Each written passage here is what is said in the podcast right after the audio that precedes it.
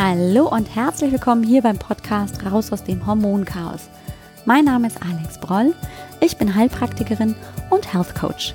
Es ist so schön, dass du heute hier bist, dass du eingeschaltet hast und wir wieder ein wenig Zeit miteinander verbringen können.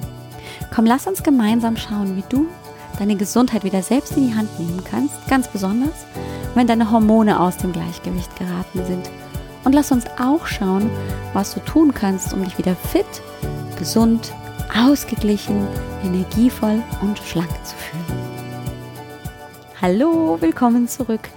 Und wenn du das erste Mal hier reinhörst, herzlich willkommen hier im Podcast. Vielleicht bist du auch schon eine alte Häsin und äh, kennst schon die eine oder andere Folge oder hast vielleicht sogar alle Folgen gehört. Dann ein ganz herzliches Dankeschön an dieser Stelle, denn das bedeutet mir schon sehr viel.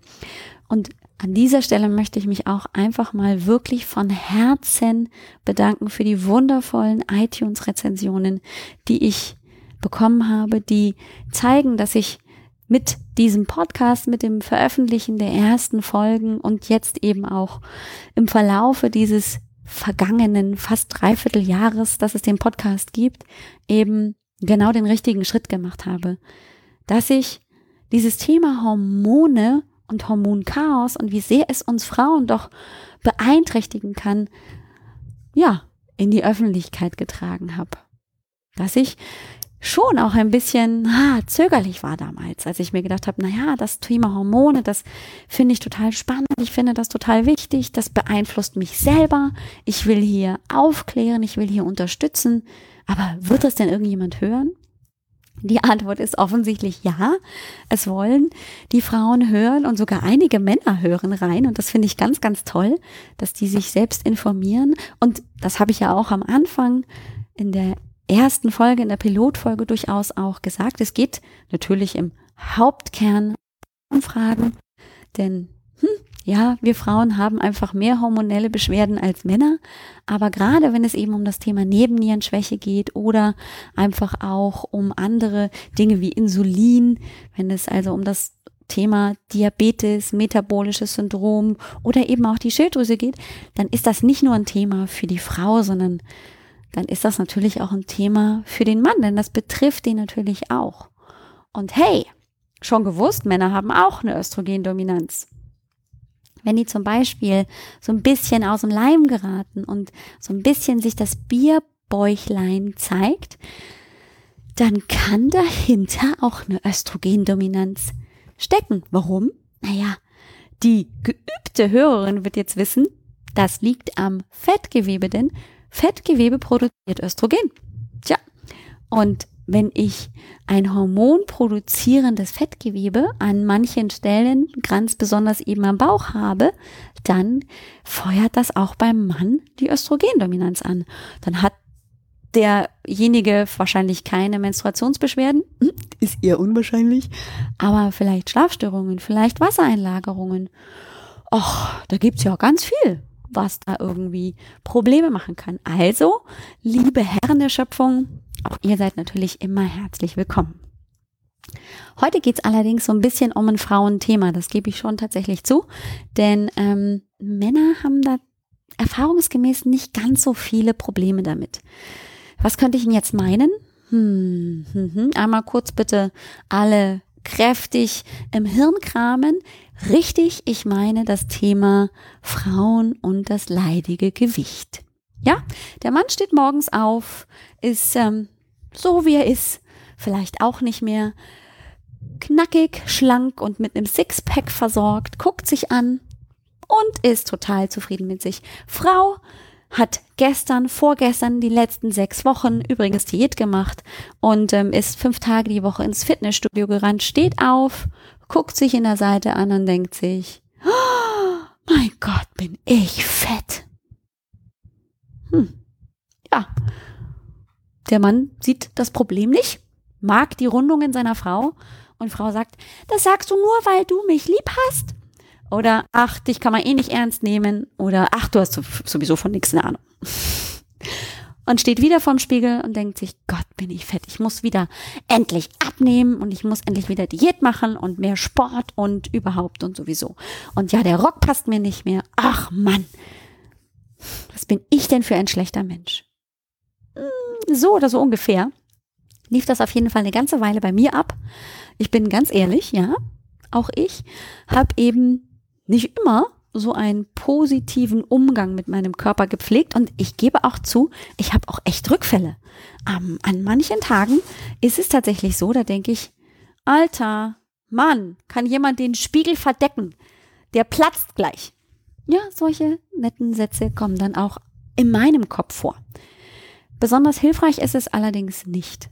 Und inzwischen bin ich mir Gott sei Dank, Gott sei Dank, der Problematik durchaus bewusst, dass eben diese Gedanken sehr massiv sein können, dass diese Gedanken sehr schmerzvoll sind. Denn wenn mir jemand das ins Gesicht sagen würde, zum Beispiel meine beste Freundin oder vielleicht sogar mein Mann, ey, Alte, bist du fett? Ähm, Entschuldigung, äh, das würde gar nicht gehen. Das geht nicht. Das würde auch niemand tun. Also niemand, der mir wichtig ist, würde das tun, würde so etwas sagen. Und ich hoffe, dass es dir ähnlich geht, dass du sagen würdest, ja, auch in meinem Freundes, in meinem Familienkreis würde das niemand tun. Und wenn, dann ist das tatsächlich sehr unfair und das hat tatsächlich mehr was mit deren Problemen zu tun, als damit, du aussiehst. Auch das ist ebenso dass die Menschen, die tatsächlich auf jemand anderen zugehen, vielleicht diese Person auch gar nicht kennen und ähm, sie aufs Übelste beschimpfen aufgrund der Leibesumfänge, vielleicht aufgrund vielleicht des Aussehens, dass es in der Regel nichts mit der Person zu tun hat, die dort beschimpft wird, sondern immer nur mit der Person, die das sagt. Dass diese Person tatsächlich mit einem mangelnden Selbstwertgefühl versorgt ist und dass sie sich vielleicht auch einfach, ja, eine schwächere Person einfach suchen müssen, um sich größer zu machen, um sich endlich wieder gut zu fühlen. Und dass es dann herzlich egal ist, ob sich die Person getroffen fühlt, ob sie verletzt ist. Das rechtfertigt in keiner Weise. Bitte, bitte an dieser Stelle, nur dass du da ganz genau Bescheid weißt, ich rechtfertige hier auf keinen Fall Beschimpfungen von fremden Menschen. Das geht überhaupt gar nicht und ist absolut daneben.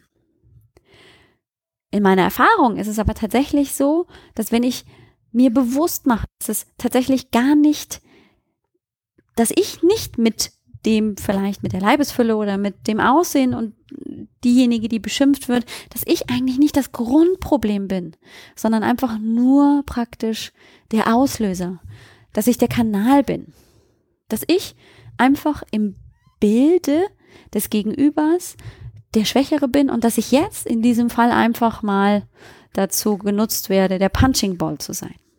Dass es viel mehr mit dem Gegenüber zu tun hat, dass der aufgrund seiner Erfahrung, aufgrund seiner Prägung, aufgrund seines mangelnden Selbstwertgefühls ähm, jemanden braucht, an dem er sich hochzieht. Das ist nichts anderes zum Beispiel auch in der Schule bei Schülern, die sich ein schwarzes Schaf suchen, einen, den sie bullien können und äh, mobben können, weil sie sich nicht wertvoll genug fühlen, weil sie sich anhand dessen, dass sie jemand anderen mobben können, dann einfach aufwerten können und es gibt ihnen endlich ein gutes Gefühl, nur kurz, aber es gibt ein gutes Gefühl. Und das rechtfertigt trotzdem nicht deren Verhalten. Wir machen das aber auch selber mit uns. Denn nichts anderes war doch das, gerade wenn ich erzähle, ich stehe vorm Spiegel und sage, hey, bist du fett? Kannst du mal ein bisschen aufpassen? Kannst du mal wieder ein bisschen mehr Sport machen? Das ist tatsächlich, ich würde es mal sagen, Self-Mobbing. Ich weiß nicht, ob es dieses Wort überhaupt gibt, aber wir machen das. Und oft genug unbewusst. Ich kann ähm, an meiner Stelle tatsächlich sagen, ich habe das jahrzehntelang tatsächlich unbewusst gemacht. Ich habe das schon mitbekommen. Also ist nicht so, dass ich irgendwie hier ein kleines grünes Männchen im, im Ohr sitzen hatte, dass das mir reingeflüstert hat, sondern es waren schon meine eigenen Gedanken. Aber ich habe die nicht in Frage gestellt. Ich habe das für die absolute Wahrheit gehalten. Und ich habe anhand meines Spiegelbilds meinen Selbstwert definiert. Und mein Spiegelbild, wenn das nicht dem der Norm entsprochen hat. Und die Norm, die habe ich natürlich rausgeholt. Klar, aus den Magazinen, aus dem Fernsehen, von den Idealmaßen von Barbie vielleicht oder von den Models oder wo auch immer. Und wenn das nicht dem entsprochen hat, ja, dann passt du da nicht rein in die Schablone und dann bist du falsch, dann bist du schlecht. Dann solltest du endlich mal was ändern, du faule Kuh. Faule Kuh. Ja, das war tatsächlich in meinem Sprachgebrauch früher normal. Und es ist schon so, wenn ich in ähm, Kommunikation gerade mit meinen 1 zu 1 Klientinnen bin, dann kommt da oft auch ganz verschämt und leise und zögerlich auch dieses, ja, ich gehe auch nicht so nett mit mir um, ja, ich kenne das schon auch, dass ich ähm, sehr hart zu mir bin, dass ich dann auch meinen Selbstwert danach definiere, dass ich also, wenn ich nicht zufrieden bin mit mir selber, mit meinem Aussehen, mit meinem Körper, dass ich dann also auch automatisch ein schlechter Mensch bin. Das ist aber nicht so. Der Selbstwert und unser Aussehen haben nichts miteinander zu tun. Die folgende Übung kennst du vielleicht schon in- und auswendig, kannst sie vielleicht schon gar nicht mehr hören. Ich finde sie trotzdem immer wieder sehr wertvoll, sie zu erwähnen. Und zwar stell dir vor, du hast einen 100-Euro-Schein von der Oma geschenkt bekommen. Ja? Also die hat dir 100 Euro geschenkt. Toll, danke Oma.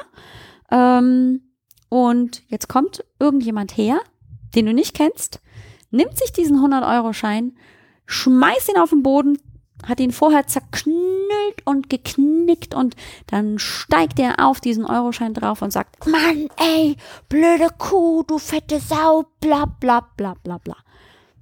Okay. Geht weg. Du bist völlig geschockt von der Situation, weißt gar nicht, was du sagen sollst, bist völlig gelähmt, beugst dich aber hinunter, hebst diesen 100-Euro-Schein wieder auf nimmst ihn in die Hand, entwickelst ihn, macht ihn wieder ein bisschen flach und gerade ja, er hat ein paar, tatsächlich ein paar Knicke und ein paar Beulen, aber der Wert dieses 100 Euro Scheins hat sich nicht verändert. Du kannst jetzt immer noch mit diesem zerknüllten 100 Euro Schein ganz wundervoll shoppen gehen. Genauso wie vor diesem Event. Es hat sich also nichts verändert. Dein Wert ist genauso gleich geblieben. Die Person, die auf diesem 100-Euro-Schein rumgetrampelt ist, ja, die hat Narben hinterlassen. Aber dein Wert hat sich nicht verändert. Und ich finde, das ist so, so wichtig, sich immer wieder klar zu machen, dass bloß weil ich vielleicht einer bestimmten Norm nicht entspreche, weil ich vielleicht fünf Kilo zu viel wiege oder weil die Brüste zu groß oder zu klein sind oder die Oberschenkel nicht passen oder, oder, oder das, was wir häufig eben an Problemen in unserem, an unserem Körper sehen, dass das aber unseren Wert niemals verändert. Der ist immer zu 100 Prozent so wertvoll und so wie wir von Gott hier auf die Welt oder von einer Hö von einem höheren Wesen in die Welt geschickt wurden. Das möchte ich gerne an dieser Stelle einfach mal loswerden, ähm, weil ich ganz genau weiß, dass gerade das Thema Gewicht, Figur bei vielen Frauen ach, zu schlaflosen Nächten, Tränen und absolut verrücktem Verhalten tendiert.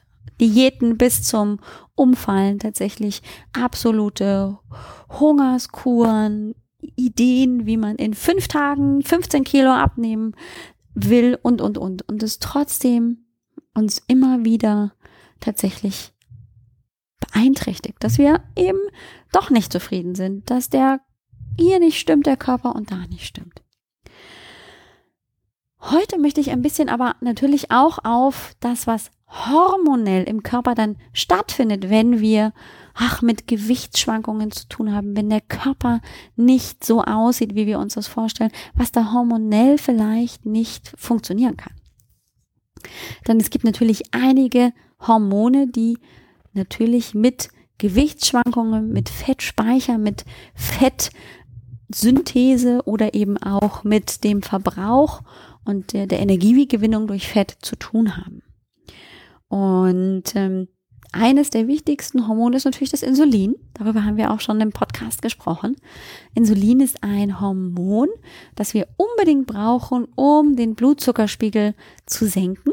Das heißt, jedes Mal, wenn wir eine zuckerhaltige, eine stärkehaltige Nahrung zu uns nehmen, alles mit Kohlenhydraten triggert also auch die Ausschüttung von Insulin aus der Bauchspeicheldrüse. Das, was eben zusätzlich dann mitkommt mit der Ausschüttung von Insulin, ist, dass praktisch dem Körper signalisiert wird, hey, stopp, wir brauchen jetzt hier nicht mehr Fett verbrennen, sondern wir schalten auf Fett speichern. Das heißt, Insulin ist definitiv ein Hormon, das dafür sorgt, dass überschüssige Energie als Fett gespeichert wird. Das ist jetzt unpraktisch, wenn ich eben eigentlich möchte, dass mein Körper Fett verbrennt, damit eben auch die kleinen Hüftpolster endlich weniger werden. Was kann ich also tun, wenn ich eben dann das erreichen möchte? Dann muss ich versuchen, meinen Insulinspiegel möglichst niedrig zu halten. Hey, da gibt es natürlich viele Möglichkeiten. Und klassisch ist natürlich jede Frau durch mindestens fünf bis sechs oder noch mehr Diäten gegangen. Bedeutet also, die Kalorienaufnahme wird massiv runterreguliert, der Kalorienverbrauch idealerweise noch erhöht und dann zacki bumm soll's mit eben hier dementsprechend dem Fettabbau funktionieren, weil der Körper halt dann automatisch auf die Fettreserven zurückgreifen soll und dann schmilzt das Fett an Hüfte und Po und natürlich idealerweise noch am Bauch und ist glücklich. Hat das schon mal irgendwo wirklich langanhaltend geklappt? Schwierig. Ja, es gibt den ein oder anderen Fall, dass Frau sagt, ja, genau, also mit der Kalorienreduzierung, mit dem erhöhten Kalorienverbrauch habe ich es geschafft, langfristig für immer und ewig 20 Kilo abzunehmen. Herzlichen Glückwunsch. Die meiste Zeit funktioniert das nicht ganz besonders, wenn wir ähm, so ein Diätenhopping betreiben. Bedeutet, wenn ich also zwei Wochen, vier Wochen, acht Wochen eine Diät betreibe, dann habe ich irgendwie keinen Bock mehr, weil sich doch nichts mehr tut und fange wieder normal an zu essen. Dann habe ich nach vier Monaten wieder Lust und fange wieder an und dann geht's für zwei Wochen gut, für vier Wochen und dann tut sich wieder nichts, dann habe ich nach sechs Wochen wieder keinen Bock. So geht es hin und her und hin und her. Und das Problem ist, dass der Körper jedes Mal, wenn wir ihm signalisieren, du kriegst jetzt wahnsinnig wenig Kalorien, also gerade noch so das, was du zum Leben ungefähr brauchst, ohne dass du dich aber groß bewegen würdest oder sogar noch weniger. Gibt ja auch solche Diäten, die da sehr kalorieneinschränkend arbeiten. Und dann sagt der Körper, ja, okay, dann weißt was, dann machen wir das einfach so, dann reguliere ich meinen Grundumsatz runter. Babs, ja, Zunge rausgestreckt und fertig ist die Geschichte. Das bedeutet, der Körper reguliert einfach den Grundbedarf der Energie, die er grundsätzlich zum Leben braucht, so dass du zwar in dem Fall vielleicht nur auf der Couch flachst und Netflix schaust, reguliert er so runter, damit er doch noch so eine kleine Reserve haben könnte, beziehungsweise dann funktioniert halt alles nicht super perfekt, aber so einigermaßen geht schon. Wenn du dann, nachdem du also die Diät beendet hast, wieder anfängst normal zu essen, also vielleicht nicht mal vielleicht so viel wie am Anfang, aber trotzdem deine Kalorien, deine Kalorienaufnahme wieder zunimmt, dann beginnt der Körper zu sagen, oh cool, wir haben hier mehr Kalorien als früher, sehr schön, das mehr, das speichern wir in Fett. Und schwuppdiwupp habe ich wieder die vier Kilo, die ich mir mühsam runtergehungert habe, habe ich wieder drauf. An diesem, an dieser Stelle funktionieren nicht so gut. In der Regel ist es eine wahnsinnige Belastung für den Körper und wir haben immer mit den Jojo-Effekten zu kämpfen. Wir sollten allerdings darauf achten, dass der Insulinspiegel möglichst niedrig bleibt.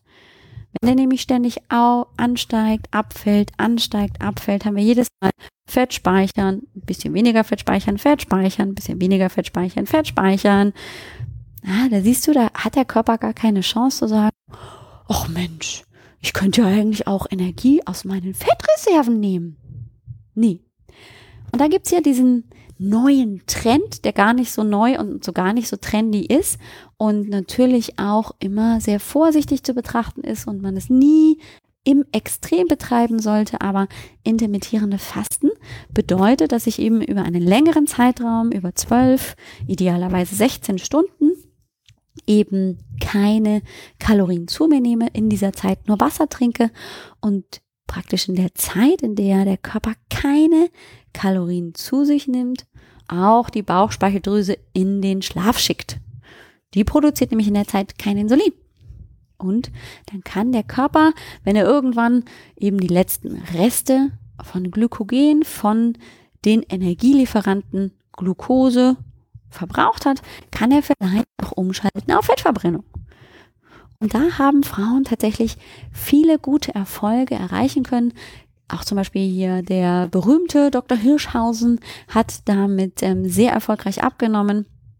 Und es geht hier nicht so sehr darum, dass man eben dementsprechend eine Diät einhält, sondern dass man nur einem bestimmten, in einem bestimmten Zeitfenster ist. Wäre also vielleicht eine Idee und jetzt weißt du auch, warum das eine gute Idee ist. Wichtig ist natürlich, sich bei solchen Maßnahmen immer auch zu informieren. Also vorher zu lesen und zu gucken, passt das jetzt in meinen Alltag oder oder oder und auch von extremem Extremismus sich fernzuhalten. Also das wirklich auch sinnvoll und auch in einem angemessenen Rahmen auszuführen. So, also Grund Nummer eins, warum es mit der Gewichtszunahme oder auch mit den Gewichtsschwankungen immer ein bisschen schwierig sein kann, warum ich vielleicht auch nicht abnehmen kann, ist vielleicht das Hormon Insulin. Dann haben wir noch das Hormon Schilddrüse also das ist eigentlich das Organ Schilddrüse und natürlich dementsprechend die Hormone der Schilddrüse.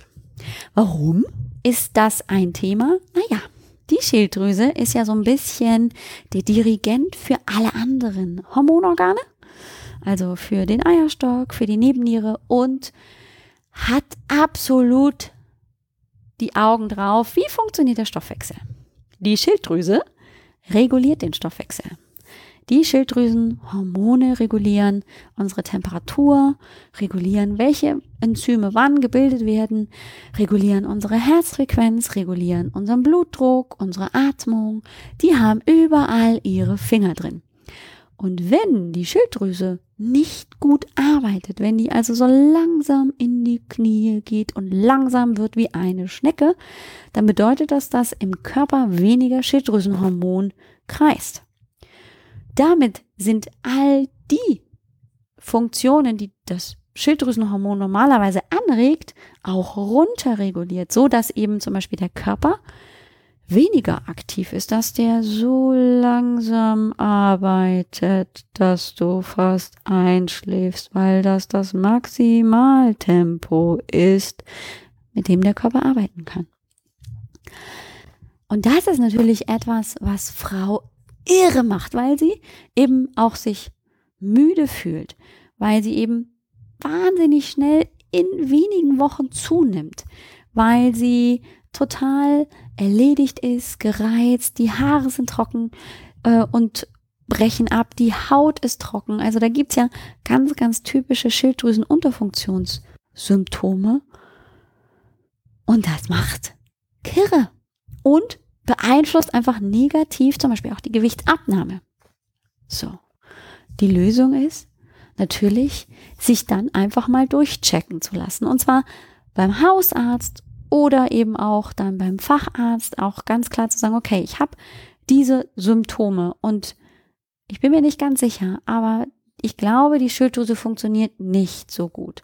Ich möchte gerne, egal wie das jetzt von Ihrer Diagnose aussieht, gerne meinen TSH-Wert bestimmt haben, meinen FT3, meinen FT4-Wert und aber zum Beispiel auch, wenn es einen Hinweis darauf gibt, auch auf die Schilddrüsenantikörper, weil vielleicht möglicherweise die Schilddrüsenunterfunktion durch einen, durch eine Hashimoto-Thyreoiditis verursacht wird. Das ist manchmal auch eine Diskussion mit dem Hausarzt, keine Frage. Der sieht das nämlich nicht. Oder der sieht auf den ersten Blick, dass im Labor alles fein ist. Dazu habe ich ja auch schon eine Podcast-Folge oder sogar zwei Podcast-Folgen ähm, veröffentlicht. Hör da lieber auch nochmal rein, wenn du sagst, ja, Schilddrüse ist so ein Thema, das könnte ich mir auch vorstellen, dass die nicht gut funktioniert. Denn es ist dann ein einfaches anhand eben der Ergebnisse dann dementsprechend auch entscheiden, was ist denn jetzt dran. Und das ist auch nichts Schlimmes, dann den Körper mit Schilddrüsenhormonen zu unterstützen.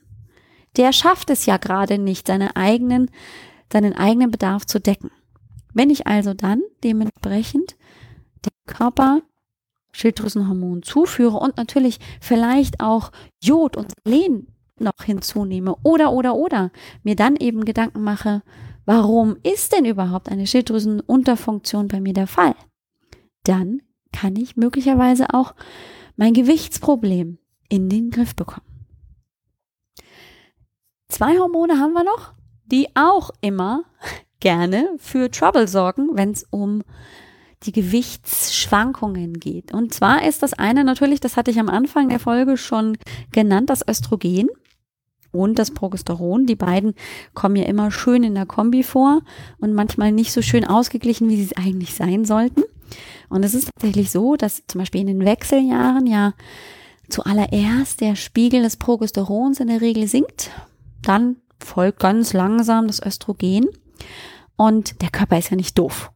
Gott sei Dank ist er nicht doof, denn ähm, in der Regel ist es so, dass wenn einfach der Körper registriert, oh, der Eierstock fängt langsam an, weniger Östrogen zu produzieren, dann kann tatsächlich eben durch das ein oder andere Hüftpolsterchen, das ich jetzt dann rund um die Wechseljahre vielleicht mir zulege, einfach diesen Abfall ein bisschen ausgleichen.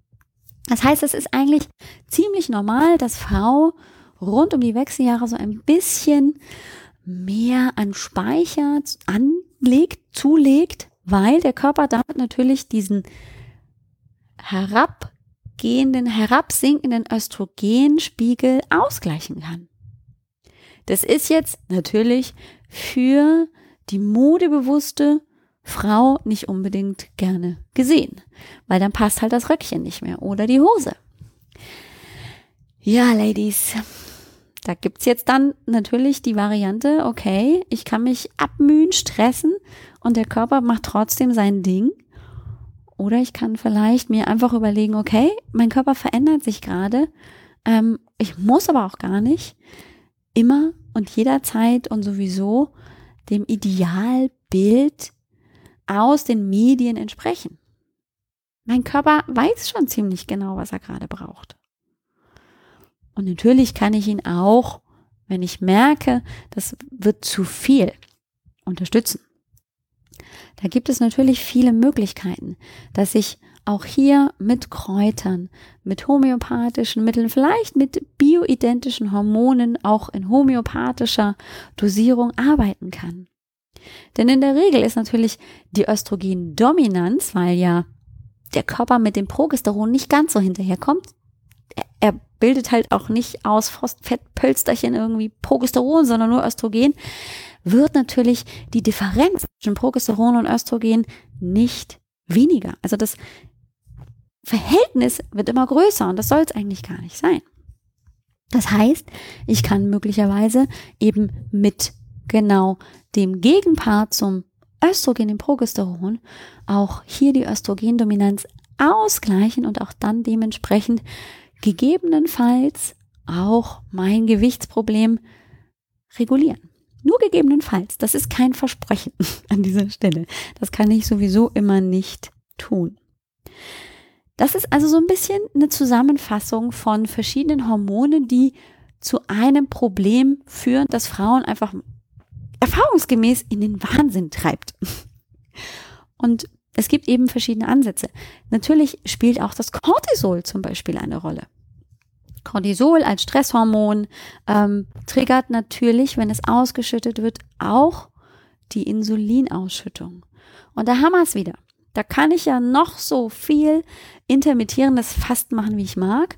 Wenn ich schon morgens vom Aufstehen Stress habe und dann zwar nicht frühstücke, aber bis zu dem Moment, wo dann einfach mein erstes Essen ansteht, hier einen Stressor nach dem nächsten habe und jedes Mal irgendwie der Körper versucht, hier dann Energie zu bekommen aus Glykogen und damit auch der Insulinspiegel steigt, dann passiert tatsächlich eben auch wiederum Fett speichern.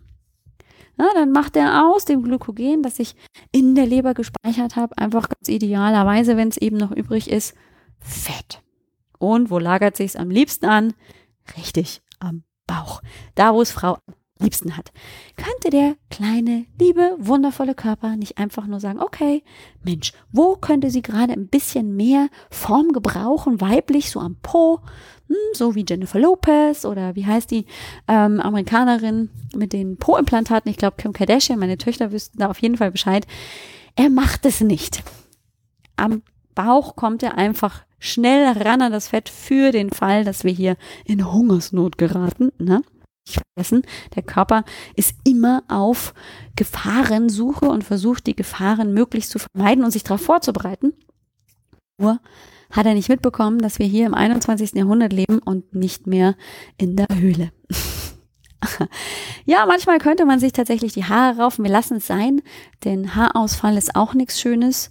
Und deswegen lassen wir die Haare, wo sie sind, machen sie schön und versuchen uns weiterhin natürlich mit dem Thema Hormone auseinanderzusetzen und ein bisschen mehr über diese kleinen Botenstoffe zu erfahren, um hinter die Geheimnisse und die Botschaften des Körpers zu kommen, um sie zu knacken und im besten Falle die Gesundheit wieder selbst in die Hand zu nehmen und zurück ins Gleichgewicht zu kommen, in die sogenannte Harmonie.